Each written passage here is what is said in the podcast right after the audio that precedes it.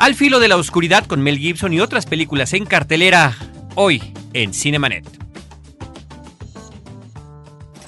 El cine se ve, pero también se escucha. Se vive, se percibe, se comparte. Cinemanet comienza. Carlos del Río y Roberto Ortiz en cabina.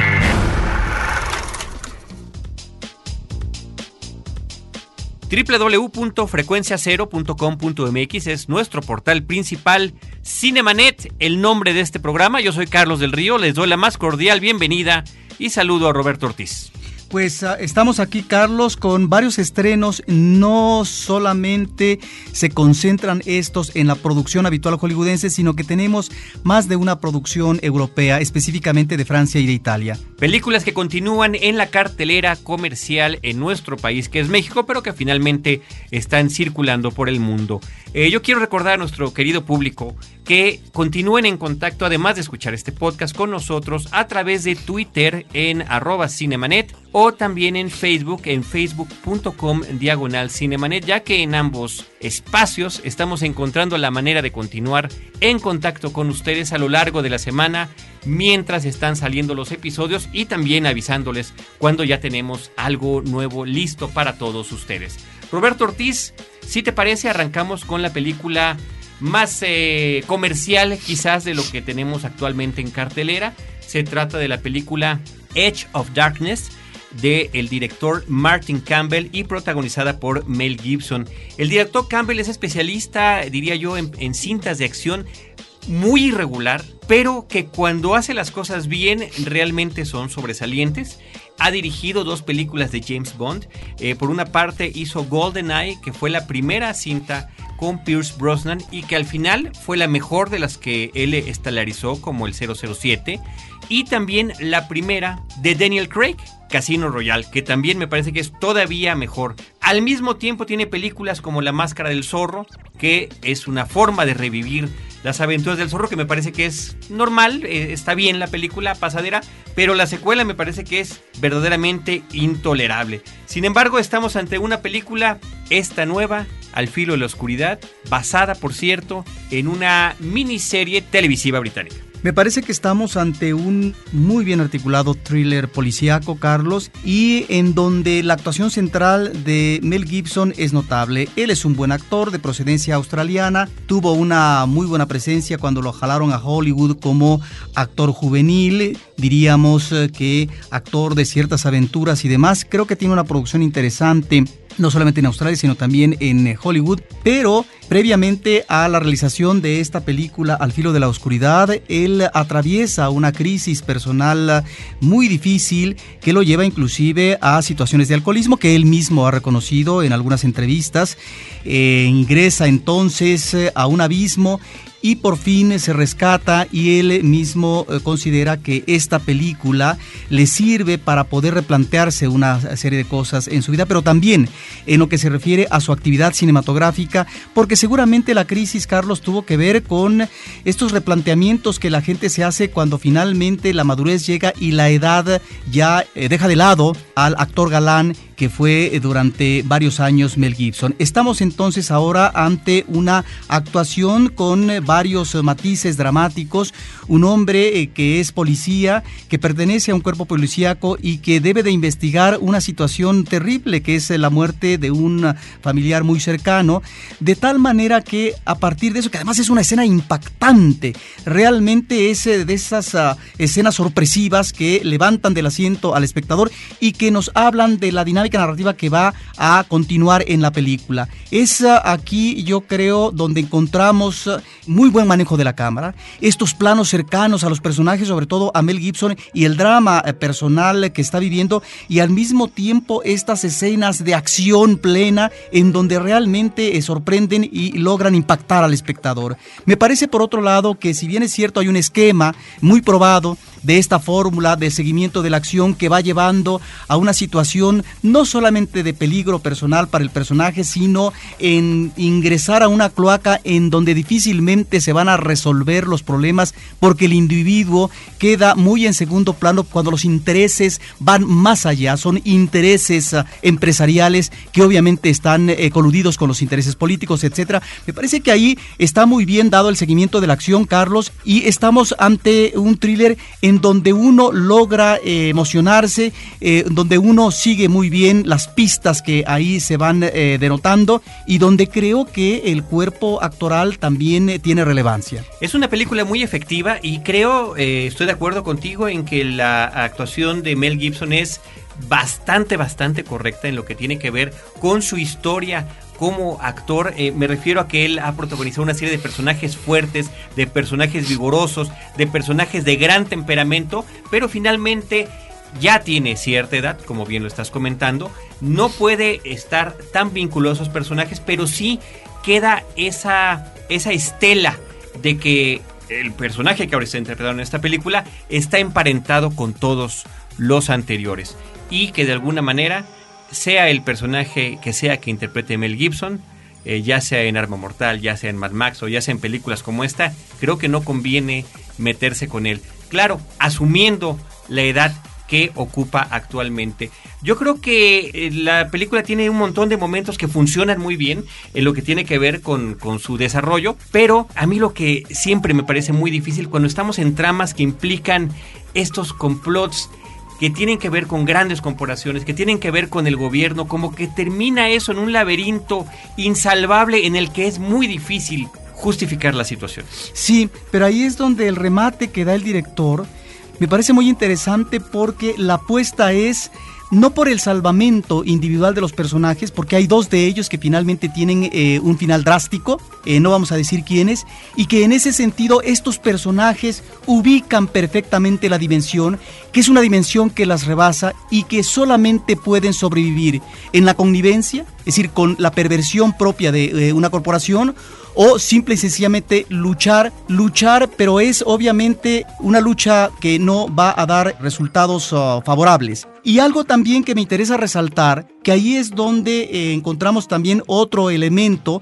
que está bien trabajado, es esta uh, situación de convivencia, si se puede decir así, de un personaje real, el personaje principal, con eh, un muerto, es decir, una especie de fantasma, que no es que lo acose, sino que está de alguna manera acompañándole en esta eh, via crucis que va él a enfrentar y que tiene que ver también con eh, retomar los pasos, esos pasos del ah, pretérito en donde no hubo la relación adecuada con el familiar más inmediato y más querido y donde no es que exista propiamente un reclamo por parte de un fantasma, pero sí existe la posibilidad de reivindicar algo que finalmente nunca se pudo asentar por X motivos. Y en ese sentido me parece que este elemento también está bien manejado en la narración, Carlos. Pero ¿te parece que es un fantasma? ¿Te parece que están manejando un elemento sobrenatural o que es simplemente un, un elemento lúdico por parte del director? Porque, digo, hubo hasta un amigo por ahí que me comentó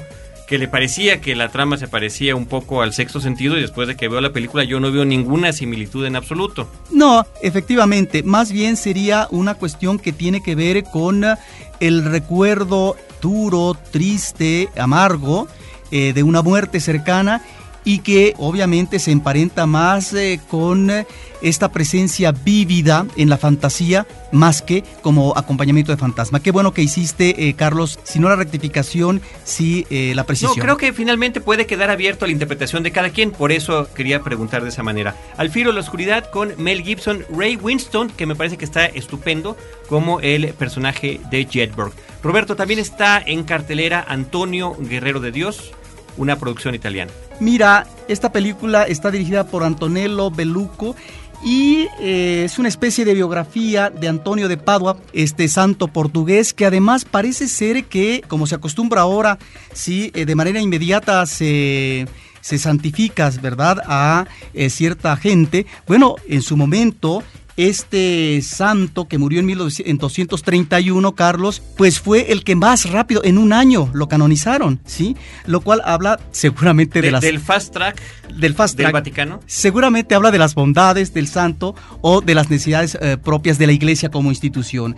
Bueno, la historia parte de un naufragio naviero que padece eh, Antonio y eh, se pone especial énfasis en la vehemencia eh, que él eh, maneja como predicador y en su vocación entrega a los pobres. Aquí es donde me parece importante que el discurso por parte del director Carlos tiene que ver con esto, con el manejo humilde por parte de un cura que se aboca a la palabra de Jesús y que en ese sentido encontraría un parentesco con esta figura siglos atrás, con respecto a eh, seguir eh, esos lineamientos y no abocarse a lo que está señalando la iglesia como institución. Y ahí es donde el director eh, maneja dos elementos que me parecen interesantes. Por un lado, este resentimiento, esta manera de señalar como una provocación estos discursos por parte de Antonio, en el caso de la jerarquía eclesiástica, no así del Papa en ese momento, y por otra parte también en la ciudad de Padua, este manejo de la usura que obviamente maneja una explotación y un empobrecimiento de la población eh, general. De tal manera que eh, yo creo que el director trata de manejar una especie de metáfora en el presente de este personaje que tal vez en la vida real eh, tuvo otro manejo, Carlos. Lo que sí es cierto es que Antonio de Padua fue un especialista en, la Sagrada Escritura, pero también en la teología, y esto lo vemos en la película, yo diría que de una manera un tanto simplista, fue un hombre que viajó por todo el norte de Italia y el sur de Francia y que predicó en contra de las herejías. Es un hombre que lo alude la película, escribió sermones para todas las fiestas del año, un hombre muy importante, eh, muy querido, y creo que lo interesante de la película es este planteamiento contemporáneo que hace el director con respecto a lo que se puede recoger de la palabra de las escrituras para eh, tratar de canalizarlo hacia los necesitados, hacia la gente más pobre. Y ahí es donde en este personaje la película lo que plantea es una especie de bálsamo para los desdichados. Hay pues entonces eh, este manejo, la actuación del ah, personaje principal, eh, Jordi Mola, es eh, el actor. Me parece que es una actuación un tanto nerviosa que va en línea con esta personalidad un tanto neurótica que de repente pareciera que está en éxtasis cuando lanza eh, sus predicamentos. Antonio Guerrero de Dios, una película del 2006 que hasta ahora está llegando a la cartelera y que además nos habían ido prometiendo que venía, venía, venía y posponiendo una y otra vez su estreno comercial en México. Ahora, me llama la atención, Carlos, que la publicidad en los carteles dice eh, esta película ha sido aprobada por el Vaticano. Válgame Dios, necesita aprobar el Vaticano, claro, como se trata de historias que se manejan, entre comillas, correctamente, pues obviamente no pone pero la iglesia.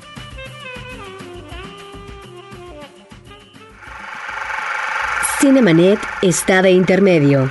Regresamos en un instante.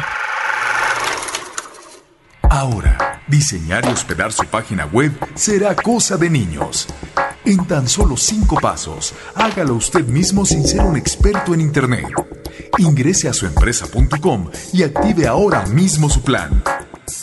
Suempresa.com, líder de web hosting en México.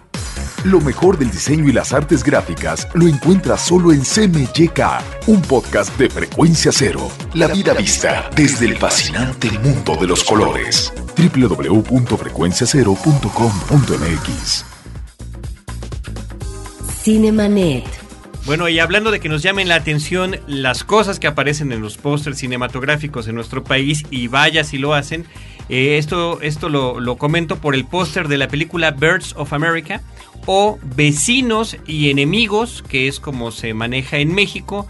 El póster es distinto al que se maneja en los Estados Unidos.